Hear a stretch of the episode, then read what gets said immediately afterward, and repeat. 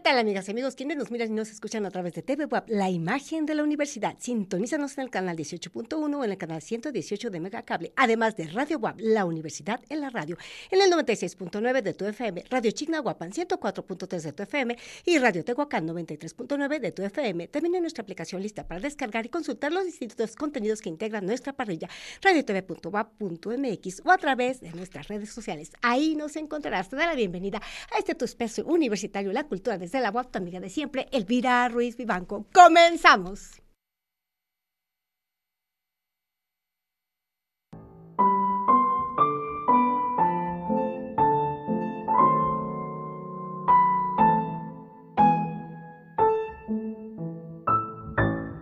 Bueno, pues a un día del 8 de marzo que se conmemora pues el Día Internacional de la Mujer y sobre todo pues el respeto a las leyes que nos protejan.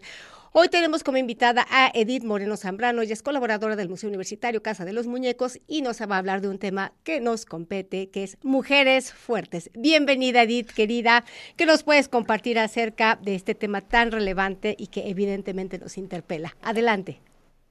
Hola, ¿cómo estás, Elvira? Muy buenas tardes. Pues muchas gracias por otra vez, otra emisión de aquí del Museo Universitario. Así como tú lo mencionaste, esta vez, hace como un año que nos estábamos viendo en este mes para hablar sobre el Día de la Internacional de la Mujer. Acabamos con esta hermosa colección que tenemos en el Museo Universitario, en, la en el segundo piso, en la sala número 10, que como tú bien lo mencionaste, es la colección de mujeres fuertes que tenemos aquí en el Museo Universitario. Vamos a hablar un poquito del catálogo, cómo surge este catálogo de mujeres fuertes. Pues mira, eh, te voy a platicar un poquito. Entre los siglos XV y XVIII, estos catálogos de mujeres ilustres fue un género ampliamente constituido, principalmente en Europa. ¿Cómo se hacía esto? Pues en colecciones de mujeres participaban, por ejemplo, mujeres de letras, de gobierno, de armas, y posteriormente se incorporó lo que viene siendo mujeres que tenían que ver con la narración en la, ilustración. ¿De qué personajes? De santas, de mártires que fueron laicas e ilustradas, de madres y, y, esposas modélicas en ese entonces. ¿Qué consistía en esto? Como lo podemos ver en las imágenes, consistía en una monografía o en un tratado como una breve reseña del personaje femenino, como podemos observar. ¿Quiénes participaban? Pues eran personajes históricos o bíblicos o míticos y se clasificaban en mujeres sabias, mujeres heroicas en castidad, mujeres que participaron en armas o que tuvieron algo que ver con la política o simplemente que tuvieron que tener un secreto, como las mujeres que te voy a hablar en este, en este día. Como te comentaba... Exactamente. En el Museo Universitario, en la sala 10, tenemos esta colección hermosa de mujeres fuertes atribuida a Timoteos a Silva, de Nole sobre tela del siglo XVIII, donde podemos observar en la parte de arriba en esta colección a la Caridad Romana, a Dalila, Judith, y en la parte de abajo tenemos a Lucrecia, Herodias y Porcia. Esta vez te voy a platicar de tres. El año pasado, como te comentaba, empezamos con las tres primeras. y este año hacemos el término. Vamos a platicar ahora de la caridad romana. Como tú puedes observar en la parte de arriba es la imagen que nosotros tenemos aquí en el Museo Universitario Casa de los Muñecos. En la parte de abajo tenemos la misma obra en, este, en espacios en Europa, en museos que, que también conforman esta obra. Vamos a apreciar en el lienzo la figura de un hombre anciano que vemos en la parte superior, lo observamos con barba y bigote, entonces sobresale con, que nada más está vestido con una túnica. A su lado encontramos una mujer, ella está, ella está vestida lujosamente, tiene un vestido de color verde, el encaje claro en las mangas que podemos observar, y está cubierta con una, aunque no se aprecia por lo oscuro de la imagen, tiene una túnica de color carmesí. ¿Qué pasa? Esto fue usado, o esta ropa, este ropaje se utilizaba en el siglo XVIII, en lo que viene siendo más o menos lo, que cuando se pintó esta obra. ¿Y qué, podemos observar o cuál es la historia de esta caridad romana? Pues es, es una mujer que toma con su mano izquierda la cabeza del hombre, como podemos apreciar, para acercarlo a su pecho, mientras que con la mano derecha toma su pecho para que lo pueda alimentar la escena es un poco como bastante como moderora y lo que representa es un acto de lealtad, lo que hablábamos al principio en la primera diapositiva de la antigua Roma, ¿no? Donde una hija donde una hija llamada Pero, es cuyo anciano padre Simón se encontraba encarcelado y él estaba condenado a morir. ¿Y qué pasa? Que ella probablemente tenía pocos meses de haber dado luz, alimenta a su padre para que éste no muriera. ¿Qué hace el Senado romano en esa época? Pues al conocer la historia, libera a su padre. Y esto es un ejemplo de lo que vemos o vemos como el amor filial, el de, de hija a padre, ¿no? Muy, este, la historia pues sí rompe, ¿no? Cuando contamos, por ejemplo, cuando los chicos vienen a una visita guiada, este, pues no se imaginan que, en, este, en esta colección de Galería de Mujeres Fuertes podamos apreciar esto, ¿no? Este tipo de obras, claro. Este tipo de obras y más con este tipo de historia, ¿no? Ellos nunca se imaginan de lo que pueden estar observando y lo que se desarrolló en esa época, ¿no? Sí, claro, por eso es muy importante, eh, además de las visitas guiadas, pues toda esta divulgación precisamente para aproximarnos, ¿no? A todos los vericuetos que hay en estas obras, donde uno no simplemente, pues mira las obras, sino que en realidad vemos que hay un gran componente discursivo, estético y que también nos remite a una visión del mundo propia del contexto en que se hizo la, la pintura, ¿de acuerdo? Exactamente, y el ropaje, como no te, este, cuando tú estás enfrente de la obra, eh, puedes apreciar lo que viene siendo la vestimenta, el, los el personaje, cómo, cómo a lo mejor tú te imaginas que están sucediendo otras cosas y la historia te lleva por otra. Y cuando empezamos con este, con esta colección, como te lo comentaba, los recorridos guiados, siempre escogemos las tres más, como este, las tres mejores más representativas, las más representativas, y las chicas del servicio social acaban dando las seis porque el, visitante quiere saber más, ¿no?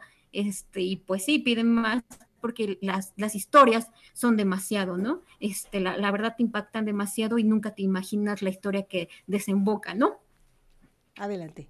Así es, mira, Dalila, vamos a seguir con este, el segundo personaje que te voy a platicar este día.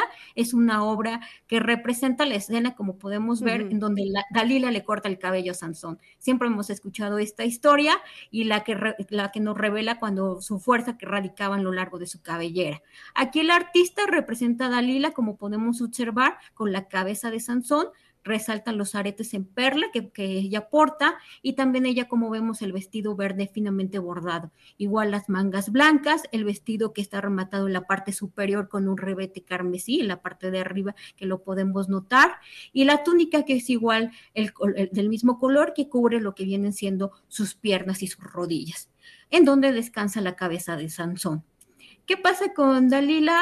Pues mira, ella toma el cabello, este, de Sansón con sus manos, con la, con la mano izquierda y con la derecha está, tiene las tijeras. ¿Quién fue Dalila? Pues una mujer del valle de Sorek, en donde pues Sansón se enamoró de ella, quien era gobernante de Israel. Los jefes de los filisteos fueron a ver a Dalila y le, le pidieron que la sedujera, ¿no? Para que, para que lo, que lo, sedujera a fin de conocer el secreto, que si realmente podían vencerlo, ¿no? Y cómo pues a ella le pagarían 100 monedas de plata, que en esa época era bastante, y pues Dalila lo hizo.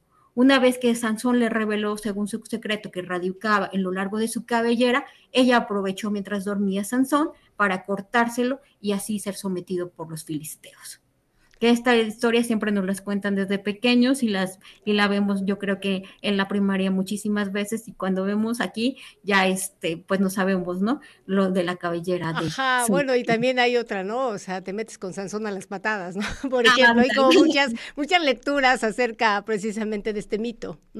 Así es bueno seguimos con nuestra última que es Judith como la vemos en la parte de arriba, es representada, aquí nada más la vemos con, en lo que viene siendo este círculo de la pintura, donde nada más está en tres cuartos de perfil, como la podemos observar, donde vemos que ella es una mujer muy joven, igual vemos que ella porta un collar muy distintivo, su vestido aquí ya es un poquito más claro, un, un, tono ocre, con igual las sobresalen sus mangas en color blanco Igual todo era la, vestimenta de la época del pintor, que estamos hablando del siglo XVIII. ¿Quién era Judith? Pues como podemos ver en, en, los libros de historia, pues ella era una joven viuda judía y de la que se enamora Olórfenes. ¿Quién era este personaje? Pues era un general babilónico, ¿no? Quien tenía, este, quien eh, tenía situada la, la, ciudad de Betulia. Entonces, este, Judith acompaña a su, a su su criada y engañan a este militar haciéndole creer que ella también está enamorada de él, ¿no? ¿Y qué pasa en esta historia? Pues que un día Judith entra a la tienda de campaña donde se encuentra este personaje general y lo hace beber hasta emborracharlo. Cuando logra su objetivo, este cae dormido y Judith lo decapita. Entonces, lo que pasa, pues esta siembra un poco de confusión entre el ejército de Babilonia y se obtiene la victoria en Israel. Lo que fue aclamada como la heroína, ¿no? del pueblo, lo que también hablábamos, que eran mujeres que sobresalían, que guardaban un secreto o que eran mujeres sabias en ese entonces. Bueno, y también está la otra lectura, ¿no? O sea, las mujeres seductoras que a través, ¿no? De sus artes amatorias pueden como someter a los hombres y entonces, pues ya sea que le corte el cabello, le corte la cabeza, este, y al final del día, pues someterlos, ¿no? Y entonces sigue habiendo esta relación dicotómica de hombres contra mujeres. O sea, todavía como esta mirada, ajá.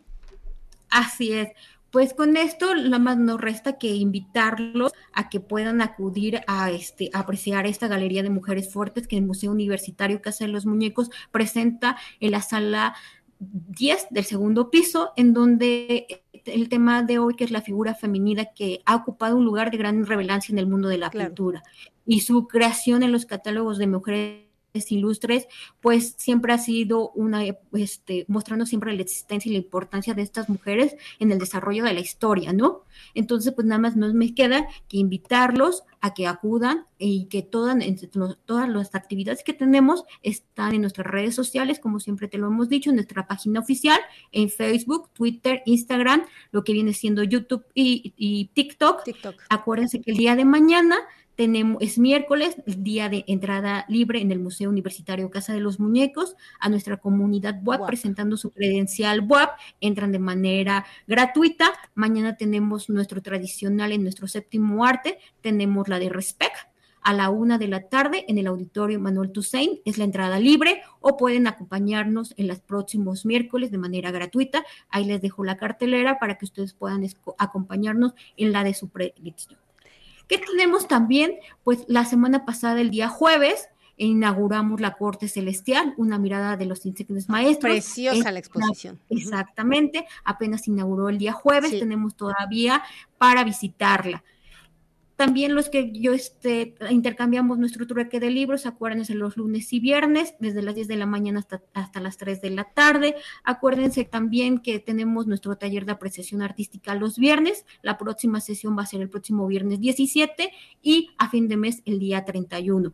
También para tu público que a veces trabaja, que este, los, los días miércoles no podemos venir, tenemos el próximo sábado 18 de marzo nuestra tradicional noche de museos en donde participamos. Maravilloso. Un horario de 5 de la tarde a 9 de la noche para que todos puedan venir a apreciar la colección de mujeres fuertes y también nuestra exposición temporal.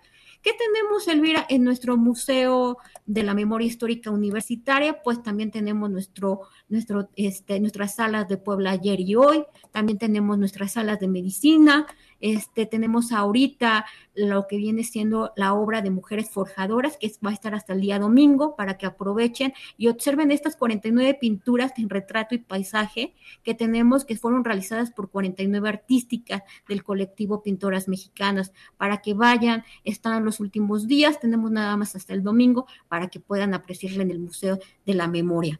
También que tenemos, pues nuestro tradicional, con este acabamos la tercera conferencia que tenemos con la doctora Isabel. Este va a ser el próximo lunes y el tema que vamos a tratar es cómo detectar las tendencias suicidas. Va a estar muy interesante, entonces, este, pues los esperamos en el Museo de la Memoria Histórica, ya saben, en la 3 Oriente 1008, en el barrio de Analco. Edith, pues te agradecemos muchísimo todo lo que nos compartes. Bueno, quedamos a la espera de la próxima colaboración de Museo Universitario Casa de los Muñecos. Muchísimas gracias. Amigos, pues vamos a continuar con esta programación y nos vamos a Agenda Cultural. ¿Qué tal? Un gusto saludarte. Te invito a que me acompañes a conocer nuestra agenda cultural aquí en La Cultura desde la UAP. Agenda cultural, agenda cultural, con Tabata Pardo. Agenda cultural con Tabata Pardo. La Vicerrectoría de Extensión y Difusión de la Cultura invita al público en general a sus talleres artísticos Área Centro. Piano, violín, guitarra acústica, guitarra eléctrica, batería, dibujo, canto, pintura, actuación, cartonería, grabado, fotografía y muchas más. Cuota única, mil pesos, con descuento para comunidad WAP y personas de la tercera edad. Si tienes alguna duda o deseas inscribirte a los talleres en tercer patio del edificio Carolino, llama al teléfono 22 22 29 55 00, extensión 57 57. O si deseas ir a espacio 14, el teléfono es 22 22 46 85 60. Las clases comienzan el próximo 6 de marzo y recuerda que el cupo es limitado. Este 3 de marzo es Viernes de Carolino y las actividades serán observación del Sol con telescopios a las 9 horas y observación de estrellas a las 18 horas en el tercer patio. En la plazuela, recital de guitarra con Gustavo Alain, Felipe Garita y Jonathan Jair a las 11 horas. Danza contemporánea con Kodako a las 13 horas. Ballet folclórico Siwatsin a las 15 horas. Animal Plastic con rock alternativo a las 16.30 horas y Dama Rock Garage a las 18 horas. En el salón de proyecciones, las conferencias Manchas Solares y el cometa Halley con Gregorio Cruz Reyes a las 10 horas. Cómo ser un buen observador del cielo con Dan Madrid Gutiérrez a las 12 horas. ¿Cómo supieron las primeras astrónomas de qué están hechas las estrellas? Con América Soto a las 13 horas así como talleres astronómicos y los tradicionales recorridos culturales con Enrique Bagatela a las 12 y a las 16 horas. La entrada es libre. El Museo de la Memoria Histórica Universitaria te invita a visitar la exposición Mujeres Forjadoras de la Patria, una muestra conformada por 49 pinturas de retrato y paisaje realizadas por artistas que forman parte del colectivo Pintoras Mexicanas. Una invitación a reflexionar, reivindicar, honrar y visibilizar el papel histórico de las mujeres en México. El museo está abierto todos los días de la semana de 10 a 17 horas y se ubica en la 3 Oriente 1008, barrio de Analco. Esta muestra podrás apreciarla hasta el 12 de marzo. El Museo Universitario Casa de los Muñecos presenta durante el mes de marzo películas biográficas de grandes leyendas. Este miércoles 1 de marzo, Elvis dirige Baz Luhrmann. La cita es en el auditorio Manuel Toussaint a las 13 horas, en la 2 Norte número 2. La entrada es libre. En el Centro de la Cultura y los Saberes se presenta la exposición Leonardo da Vinci y sus seguidores. Los lunes la entrada es libre para toda la comunidad universitaria presentando tu credencial. El próximo lunes 6 de marzo a la 1 de la tarde, el ensamble de oboes de la Facultad de Artes, bajo la dirección de Elisa Díaz Oviedo, brinda un concierto exclusivo para la comunidad WAP. Esto será en el primer patio del edificio Carolino. Allá nos vemos. Esto es todo por hoy. Mi nombre es Tabata Pardo y yo te espero la próxima semana. Agenda cultural, Agenda cultural, con Tabata Pardo. Agenda cultural con Tabata Pardo.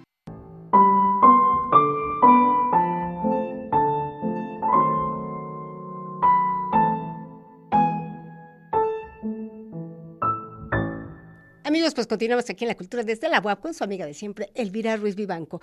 Y ahora tenemos un invitado muy, muy, muy importante, el doctor Alfredo García Galindo. Él es profesor invitado de la Facultad de Economía y nos va a hablar acerca de un temazo que nos compete y nos interpela como humanidad, crisis medioambiental, la paradoja del crecimiento económico. Bueno, evidentemente este tema más que nunca es prioritario para la agenda internacional, nacional, estatal y local. Y si no hacemos algo de verdad que vamos a pagar todavía más caros todos los estragos que está generando. Bienvenido, doctor Alfredo, por favor, este, háblanos acerca de este relevante tema que obviamente pues nos sacude como humanidad. Claro, primero que nada, pues muchas gracias por, por esta oportunidad que se me da para compartir un poco estas, esto que me estaba involucrando en, en parte de mi trabajo investigativo y pues desde luego también un saludo a toda la audiencia. Y bueno, pues en realidad este partió esta preocupación por ver la naturaleza del crecimiento económico en, su sentido problemático, por decirlo de alguna manera, como derivado del, análisis que yo hago, del análisis crítico, filosófico, sociológico, de los modos de producción y de la modernidad. Y una de las situaciones que se ha situado como de mayor relevancia en, esta temática, sobre todo en los últimos años, es de qué manera se encuentra el modelo de crecimiento económico, es decir, la aspiración a aumentar la base material de producción como uno de los, el fundamental de los problemas eh, eh, relacionados con el asunto medioambiental. En este sentido, pues podemos observar y corroborarlo con lo que en gran medida se dice en el discurso político, en el discurso empresarial, que el PIB es el, aquella eh, variable macroeconómica que tiene que ser promovida, promocionada en cuanto a su crecimiento para dar como respuesta la mejor cantidad de, empleos eh, por producir. Es decir, en otras palabras, entre más crecimiento económico haya, más empleos se van a generar. Evidentemente, bajo la lógica eh, inmediata del propio modelo económico en el que nos encontramos, esto es así. Es decir, em, una mayor actividad económica va a generar una mayor cantidad de empleos. Pero aquí es donde empiezan las dificultades en el sentido de que estamos interpretando como bienestar, por ejemplo. En este caso, en principio, algo que no se está tomando en cuenta es cómo se distribuyen los beneficios de ese crecimiento económico. Es decir, primero tenemos un problema de distribución en cuanto a cómo se, eh, para decirlo en muy pocas palabras, cómo se está repartiendo la riqueza generada. Entonces, por una parte, eh, ese tenemos uno. Pero también el otro que también es muy problemático y es el que está de base en esta eh, tema que yo he tratado es el asunto de que también implica un aumento del uso de materias primas, del uso de combustibles fósiles y desde luego de la expansión material en el, en el plano físico, lo cual implica entonces una, un aumento progresivo de, las, de los requerimientos del propio sistema cuando precisamente el crecimiento económico es algo a lo que se aspira, digamos, como, como un objetivo definitivo, ¿no? Entonces, por ahí va más o menos el primer lineamiento eh, crítico que hago en este trabajo, ¿no? Entonces, eh, en cualquier momento, si hay alguna pregunta, la puedo atender. Sí, bueno, eh, se estaba hablando del uso, pero quizá habría que considerar los abusos que hemos tenido como humanidad, ¿no? Entonces, este, no está siendo proporcional el, el consumismo atroz, voraz, que como sujetos que habitantes de este planeta, como si hubiera siete planetas más donde uno pudiera trasladarse. Entonces, de pronto, esta falta de conciencia, esta no asunción ética de lo que implica, pues, el cuidado del planeta, de nuestra gran casa, ¿no? Entonces, e, evidentemente, pues, el tema implica verlo desde diversas aristas que ya se tocaron, como varios ejes epistémicos, pues, obviamente, estos, estos abordajes son importantísimos. Si bien es cierto que, pues, ya llevamos, pues, más de medio siglo que este tema está siendo ya un tema nodal que se empieza a asumir. Todavía como humanidad no asumimos la responsabilidad que implica el hecho de dar cuenta que solamente tenemos este planeta y que los recursos ya no bastan, que ya rebasamos eh, todas, digamos, las, los cotos que implicarían el poder satisfacer las necesidades básicas. Y por otro lado está la cuestión de la inequidad en el reparto de, de oportunidades de la riqueza. Pero adelante, doctor, este, con el tema. Sí, claro, y, esto que comentas es eh, muy, muy acorde con lo que estamos diciendo por una vía doble. En principio, que es, en efecto, estamos en un modo de producción con el cual, el cual el consumismo le corresponde de manera inherente. Es decir, la forma como hemos eh, pensado, como se ha eh, pensado el, escenario de lo, de lo, económico, es decir, la relación que como seres humanos tenemos con la naturaleza, es a partir de la lógica de que nuestro eh, modo de producción es expansivo. Tiene que ser expansivo. Entonces, bajo la lógica, por ejemplo, del pensamiento de la industria, pues lo que se tiene que promover es el consumo. Entonces, la lógica de la cultura del consumo, que a su vez tiene que ver con las sociedades de, eh, bueno, industrializadas, aunque no lo sean también, porque siguen el mismo camino, es promover el consumo lo más que se pueda. Entonces, por eso la cultura del consumo, el consumismo, está eh, integrada completamente con la lógica del, modo de producción en el que estamos. Eso por una parte. Pero, pero aún así, aun cuando la lógica no fuera precisamente de un consumismo exacerbado, Si aún así la, la intención es el crecimiento económico, estamos sobre la, la, lógica incluso aritmética de que va a llegar un límite o de que incluso cada vez va a ser más necesario eh, el consumo de recursos, de materias primas, de expansión en el propio territorio, etcétera. Uh -huh. un, un, dato nada más para, para comentar esto, o sea, por ejemplo, y que yo lo señalo en el, también en el estudio, para si tuviéramos un crecimiento económico anualizado de 4%, eh, solo en 15, solo en 18 años estaríamos alcanzando el doble del tamaño del, del, del eh, momento inicial. ¿A qué nos referimos? Que este objetivo que se ha eh, marcado como el crecimiento económico, como, como precisamente la meta primordial a alcanzar, tiene este problema de sí. El asunto de que es eh, materialmente imposible de sostener porque en principio el planeta cuenta con recursos finitos. Es decir, el crecimiento no puede ser infinito. Entonces, por eso es que algo que sostengo ahí también es que este crecimiento económico sostenible realmente no es algo posible, no es algo viable, sino que tenemos incluso que apostar por lógicas que incluirían ya una creciente austeridad en muchos eh, aspectos. Pero aquí un problema que tenemos es que como estamos montados en este mismo modelo, ¿Qué vamos a hacer con las personas que ya de por sí ahorita no están consumiendo lo necesario para sus vidas? Es decir, por ejemplo, las personas que están en, situaciones de pobreza, de pobreza alimentaria, por decir algo, o cualquier tipo de pobreza. Es decir, de por sí estamos montados en un modelo que es insostenible, insostenible pero que además no atiende a a personas que están en precariedad.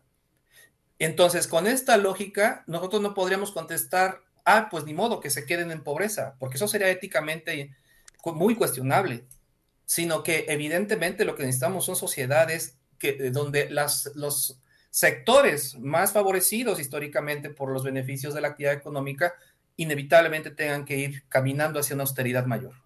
Y claro, eso es muy difícil de, de asumirlo porque culturalmente estamos acostumbrados a, a, que el bienestar lo entendemos por la vía del consumo, uh -huh. a que la felicidad misma la entendemos por la vía del consumo y esto supone entonces la necesidad de una su suerte de epistemología de, eh, de, todas las personas que cambiara totalmente nuestra forma de relacionarnos con el mundo mismo. Entonces, doctor, Yo, perdón que te interrumpa, eh, quizá esto en, digamos, en los niños podríamos incentivar lo que de algún modo, ¿no? Esto en los planes de estudio, en los programas, que finalmente sigue siendo todavía como un, un eje teórico y de pronto no, no siempre se consolida ni permea, pero cómo en las eh, generaciones emergentes podemos como gestar esta eh, ética planetaria, eh, este sentido de sostenibilidad y sustentabilidad, porque al final del sí. día son quienes van a padecer, ¿no? O sea, algunos ya vamos de la mitad del camino adelante, pero uno piensa, no sé, en los hijos, en los nietos,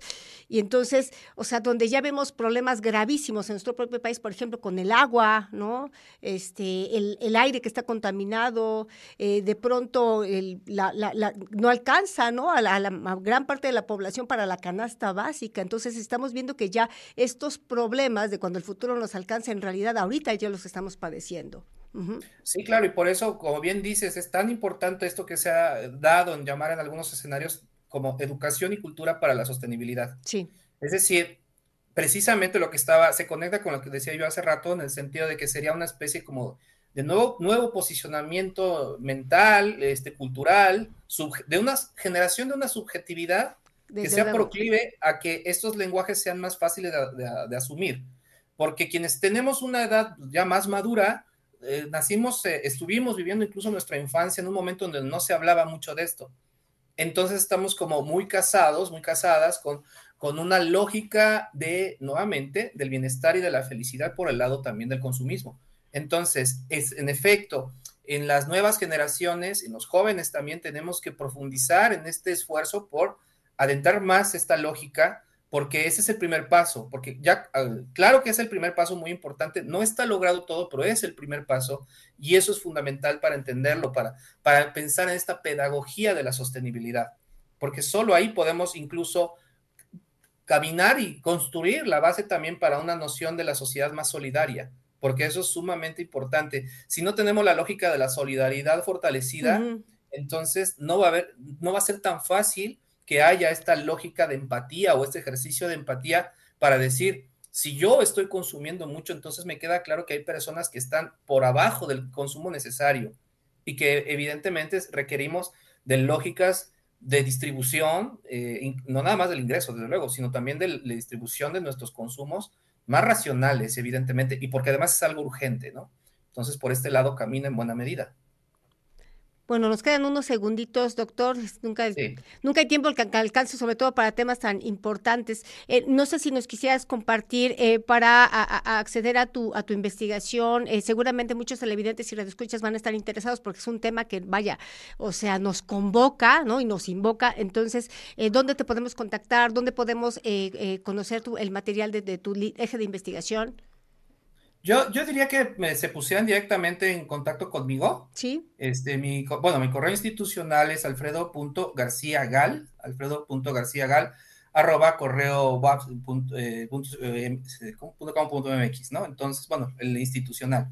Entonces, eh, por ahí me pueden eh, contactar o incluso hasta por un mensaje me podrían mandar. Yo tengo un teléfono para ello, es, es este 22 27 66 4074, que es este un teléfono que específicamente para este tipo de cosas. Entonces, por ese lado puede ser y, con todo gusto yo voy a, a, dar respuesta y a enviar los materiales que les interesen. Esta es una de las temáticas que yo trato, pero tengo otros escenarios de discusión. Pues, doctor Alfredo, queda abierta la invitación. Ya sabes, aquí la cultura desde la UAP es tu casa, porque evidentemente nos puedes compartir muchos temas que nos competen, o sea, como seres humanos, como universitarios, ¿no? Y como personas sensibles, ¿no? Que queremos que nuestro planeta, pues, esté, si no mejor, por lo menos que no esté cada día peor. Muchísimas gracias. Claro que sí, un saludo también a ti y a toda la audiencia.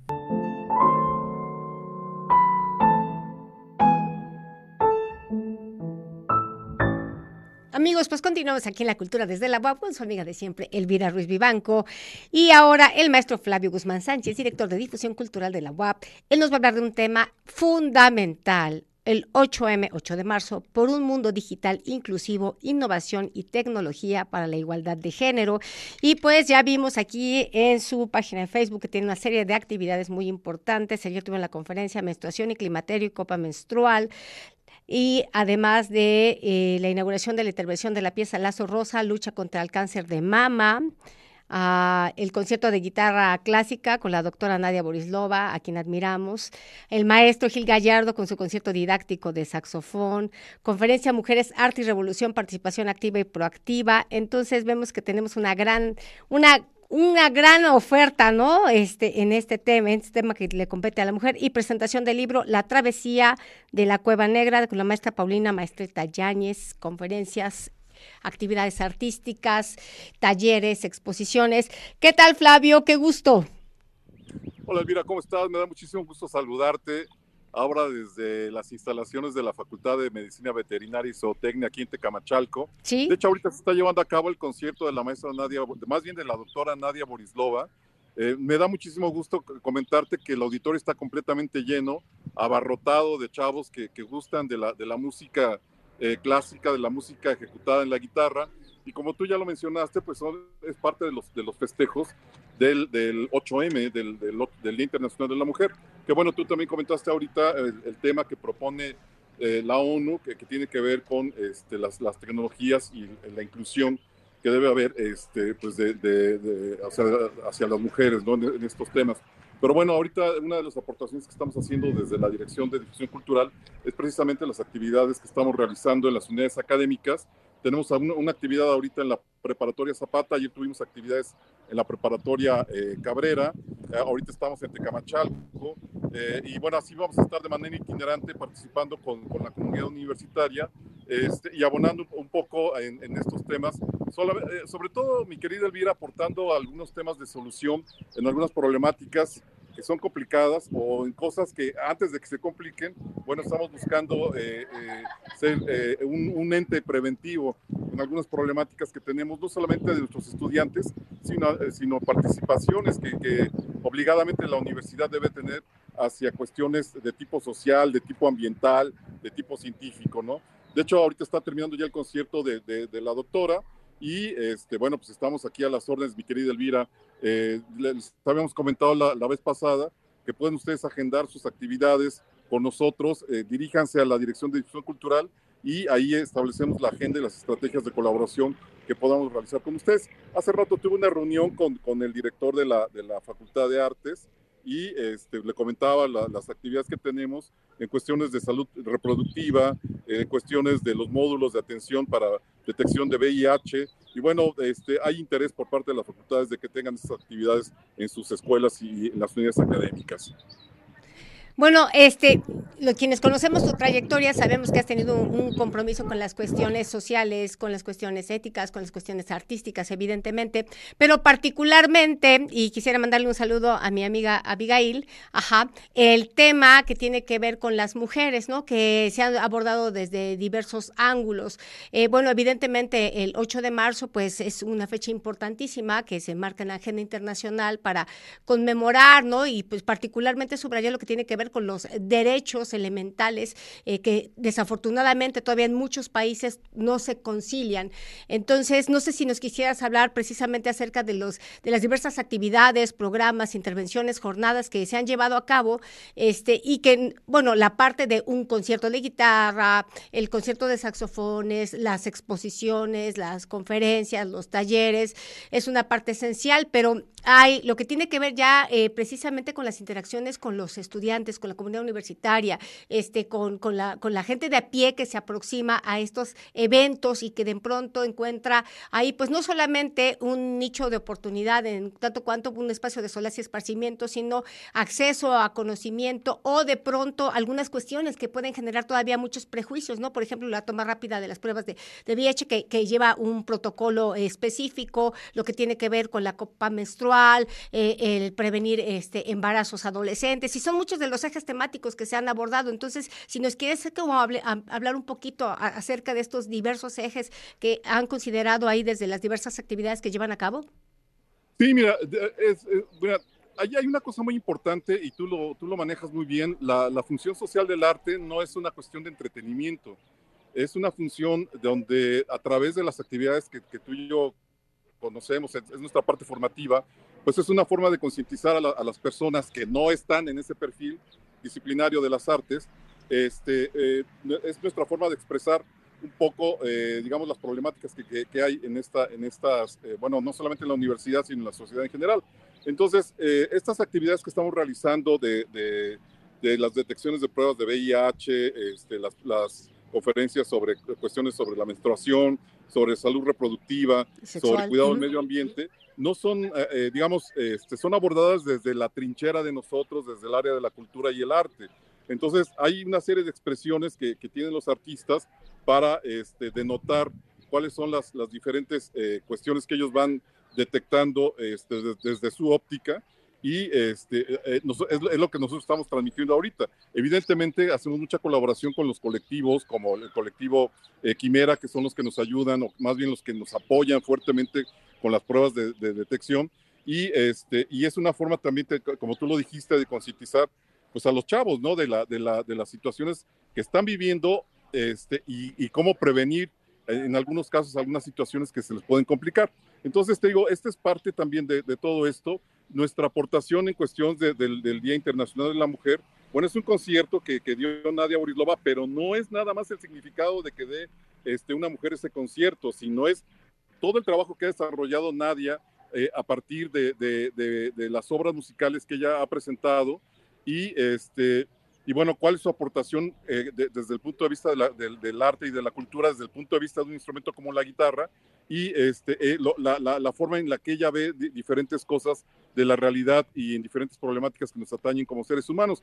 Entonces, esa es la, agenda que estamos eh, elaborando. Ya lo hemos comentado varias veces, este, no somos eventos de entretenimiento, sino buscamos de, alguna manera pues confrontar los criterios, ¿no?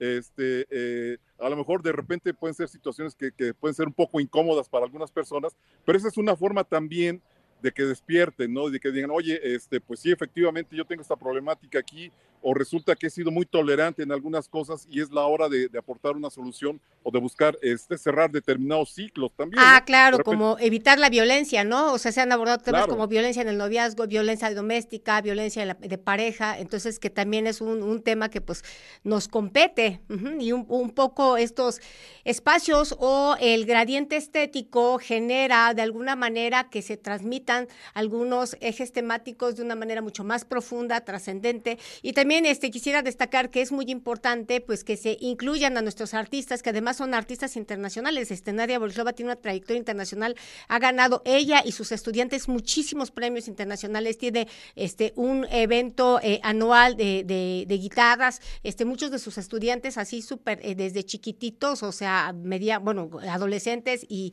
jóvenes y adultos, este, se han podido incorporar en diversos escenarios internacionales precisamente por todo lo que ha aportado este este, esta creativa, ¿verdad? Que es Nadia Borislova. Sí, o sea, es, es, es, la parte creativa y es la parte donde, donde la mujer tiene tanta, tanta predominancia en ese sentido, porque, eh, digamos, es, es un... Nadie es una persona que, que, ha, que ha sido muy persistente en las actividades que ha hecho. Tú lo acabas de comentar, el concurso que, que hacía anualmente eh, de Los Niños Tocan también, que por cierto, me da mucha pena decirlo, pero se va ahora de la UAP ese concurso, ya no va a estar más en la UAP ella tuvo que buscar otros, otros medios para poderlo seguir haciendo.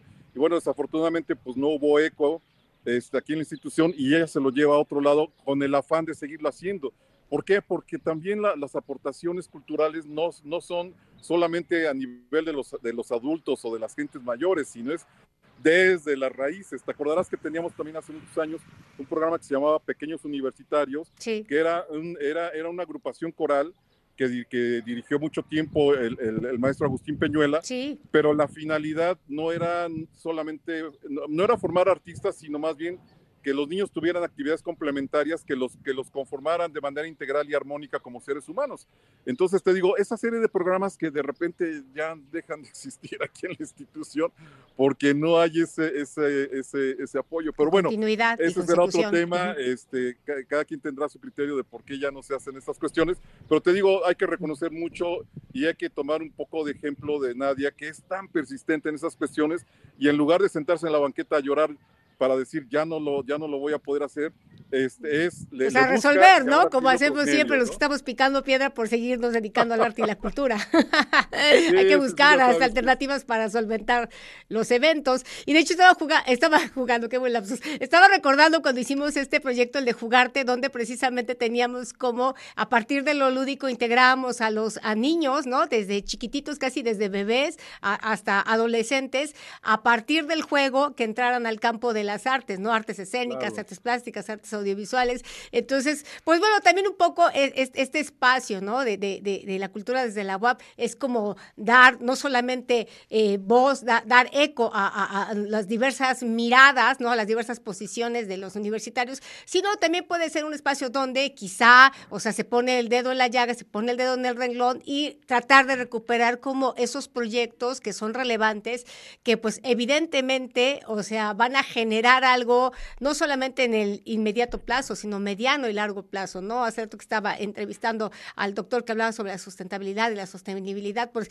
solamente en las nuevas generaciones es donde tenemos como depositada la esperanza de que tengamos un mundo mejor. Pues este Flavio, como siempre, es un gustazo tenerte. Este, no sé si nos quieras compartir alguna de las actividades que se van a llevar a cabo ya para cerrar esta sección.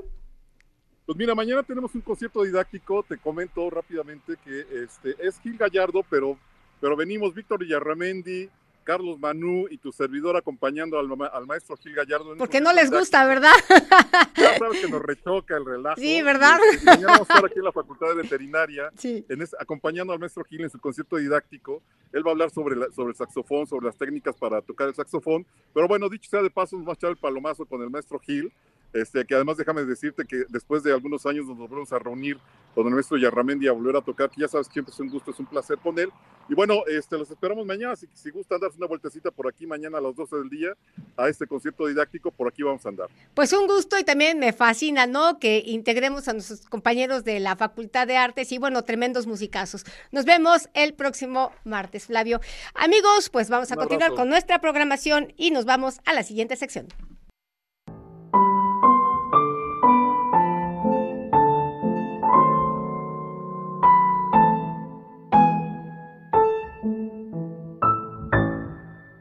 Pues continuamos aquí en La Cultura desde la UAB. Ya estamos en nuestra cuarta parte de este programa, La Cultura desde la UAB, con su amiga de siempre, Elvira Ruiz Vivanco. Y ahora Saraí Caballeros nos va a hablar de un taller muy interesante, Garabato Científico.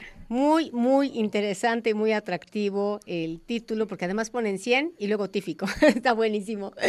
Bienvenida, mi querida Sara. Y oye, este, ahorita que estábamos hablando precisamente de algunos programas en los que estuvimos participando, por ejemplo, el de Jugarte, y también hemos hecho cuestiones ahí, ¿no? Donde este, se integra la ciencia, el arte, este, la, la cuestión lúdica. Pues esto suena a que a partir, ¿no? No sé si de soltar la pluma, de soltar la mano, eh, encontrar como algunas conexiones con el campo científico o por favor ilústranos de qué va este interesantísimo taller Garabato Científico. Adelante, Saray. Sí, eh, pues muchas gracias. Eh, ¿Sí me escucho? Sí, adelante, te vemos y te escuchamos perfecta. Bienvenida. pues muchas gracias, muchas gracias por haberme dado el espacio.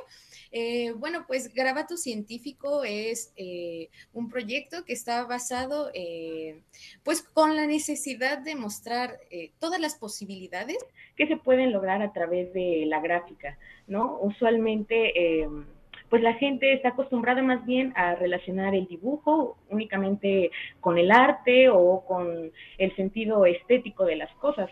Y bueno, sí, o sea, sí, sí es cierto, pero yo creo que limitarlo a eso es también como perderse de todo el abanico de posibilidades que nos puede ofrecer, ¿no? El, el hecho de aprender a dibujar.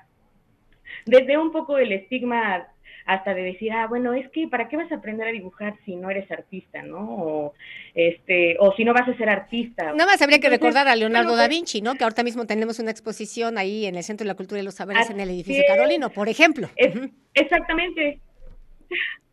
Exactamente, de hecho, eh, pues es más bien, va, va por ahí Este, este concepto de que de que pues el dibujo no ha servido únicamente para ser estético, ¿no? sino que eh, a través de la historia ha funcionado también para estudiar eh, el mundo real, ¿no? desde la, eh, la anatomía de un cuerpo, o sea, la, anatomía de una flor, cómo funcionan las cosas.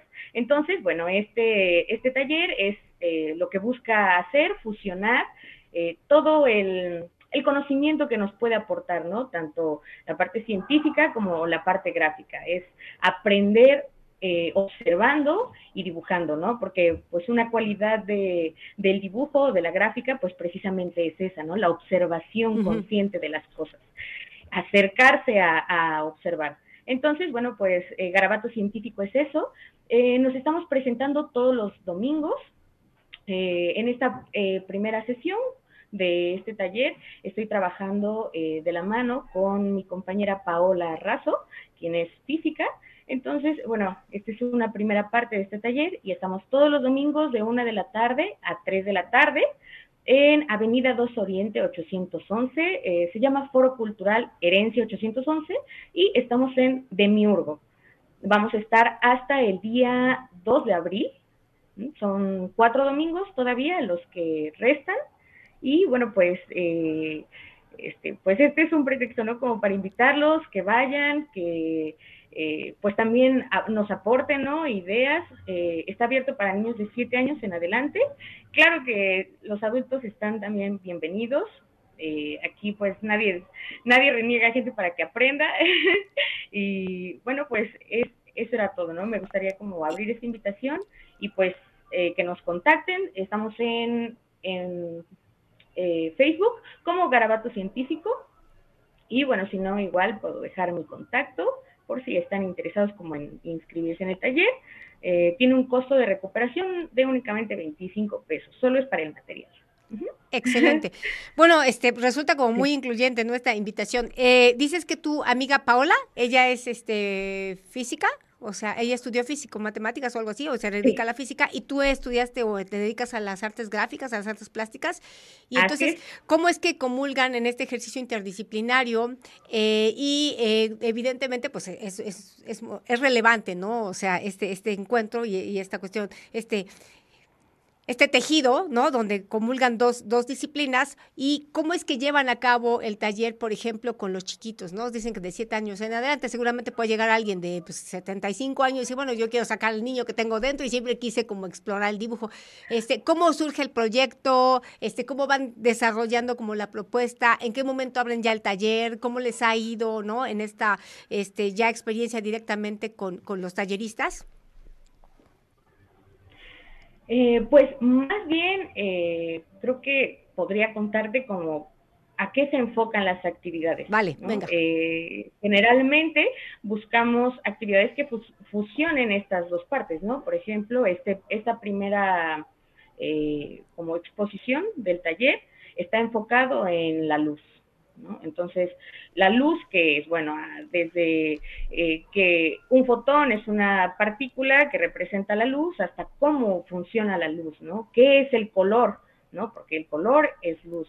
Entonces, todo este proceso de explicar desde dónde viene la luz, por qué es que vemos el color y, e incluso dónde rebota esa luz, ¿no? Eh, nuestros ojos, eh, incluso el hablar del cerebro, o sea, todo este compendio de de conocimientos que no es eh, únicamente a lo mejor eh, físico, biología o química, sino es toda la ciencia que hay detrás, eh, por ejemplo, de este tema, ¿no? Que este primer tema que es la luz.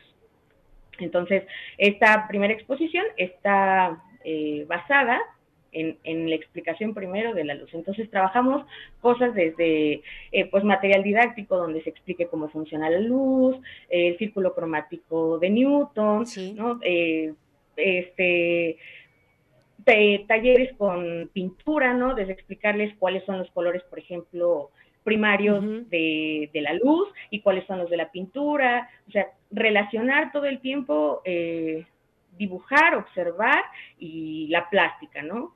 Entonces, eh, de esa forma es como se van construyendo los talleres. Por ejemplo, en, esta, eh, en este último taller que tuvimos, hicimos gises y bueno, pues explicamos un, un, poco, ¿no? De dónde vienen los gises, qué es un gis, bueno, es un sulfato. Entonces, ¿qué es un sulfato? Ah, bueno, sal. ¿No? Entonces vamos creando esas relaciones que a lo mejor mm, la gente, para la gente suena complicado, a veces hasta como eh, conocer ese tipo de palabras, ¿no? O, relacionarse con ese tipo de palabras.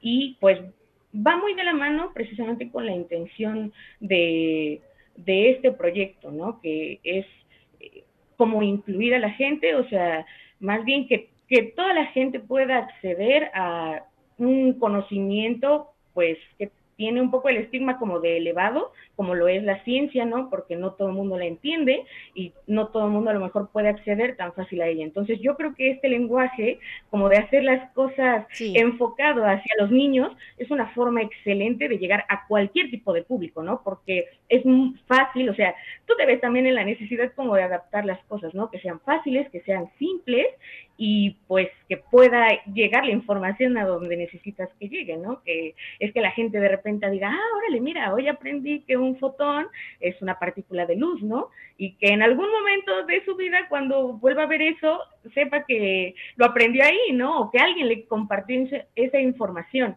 Entonces, bueno, es esta relación como de, a ver, ¿qué es lo que estás observando, no? Por ejemplo, otra de las actividades fue como eh, ver con una lupa eh, los objetos entonces, una cualidad, por ejemplo, de la ciencia, pues es eso, ¿no? ¿Cómo investigas? ¿Cómo llegas a un resultado? primero, observando, exactamente. Entonces, es una cualidad, por ejemplo, que el dibujo tiene, ¿no? Y a veces, eh, como por impaciencia, no nos damos cuenta de, todo el universo que hay en, en, una sola cosa, ¿no? Entonces, eh, eso, o sea, eso es lo que intentamos hacer, como fusionar esas dos cosas y, bueno, darle ese eh, enfoque, ¿no? Porque es un, es, un enfoque más de todas las posibilidades que tiene la gráfica, pero es este enfoque como de, de observa y ahora te voy a explicar un poco de lo que sí se sabe realmente, ¿no? De esto pues, por ejemplo, la fotosíntesis, ¿no? Mira, es una hoja y esto funciona de tal forma. Entonces, ah, órale, creas ya intimidad con, con el mundo, ¿no? En el que vives, o sea, algo ya te puede parecer maravilloso porque ya sabes que es y cómo funciona, ¿no? Entonces, eso me parece pues muy, muy bello, como conectar el conocimiento con lo real, ¿no? Porque aprendes a apreciar también muchas cosas que en lo cotidiano a lo mejor parecen pues están ahí siempre, ¿no? Como lo es la luz o el color, y pues no, o sea, tiene todo una, una raíz, un porqué, una, una sustancia. Entonces, bueno, esa es la intención, ¿no? Como compartir esa sustancia rica del, del mundo y, bueno, hacerlo a través de estas herramientas, ¿no? El arte, y, el arte más que el arte, la gráfica, o sea, el dibujo, ¿no? Y eh, la ciencia. Claro.